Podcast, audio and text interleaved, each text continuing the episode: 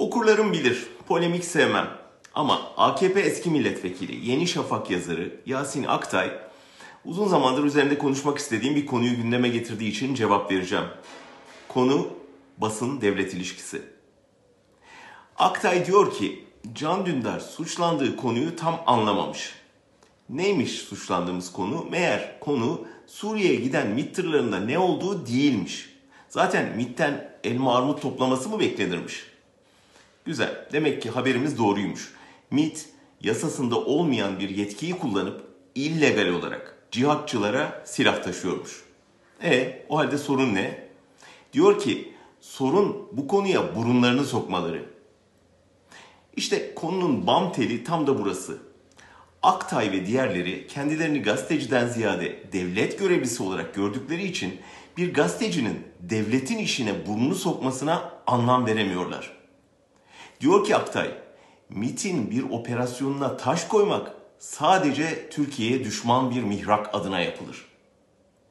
İşte bu Türkiye'de çalışan bütün gazetecileri MIT'in emrine sokan bir ifade.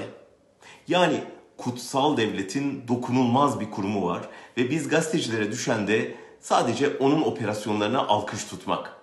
İllegal bile olsa, eline yüzüne de bulaştırsa ve yaptığı operasyon halkın çıkarına aykırı da olsa. Dünyanın hiçbir yerinde buna gazetecilik denmez. Böyle bakılsaydı ne Pentagon'un e, Vietnam'daki, Irak'taki vahşeti ortaya çıkardı ne Watergate skandalı aydınlatılırdı. Diyor ki Altay, kime ne taşıyorsa taşısın, kendi dostunu, düşmanını tayin etmek Türkiye'ye ait bir konudur. Bunu deşifre etmek vatana ihanettir. Şimdi soralım o halde. Türkiye'nin çıkarının ne olduğuna kim karar verecek? Bir gün çıkarımız Esad'la kardeşlik diyen, ertesi gün Esad'ı düşman ilan eden Erdoğan mı? Mesela Fethullah Gülen 8 yıl önce Türkiye'nin dostuydu. Bugün en büyük düşmanı. Türkiye aynı Türkiye. Erdoğan kandırıldığını söyleyip özür diledi. Bizler tehdidi erken fark edip onu uyaranlar haklı çıktık. Bu durumda aslında bizim değil Erdoğan'ın vatana ihanet ettiğini söyleyebilir miyiz? İyisi mi Sayın Aktay? Siz ve şurekanız yine devletteki işinizi yapın, bizimkini bize bırakın. Gazetecilerin işine burnunuzu sokmayın.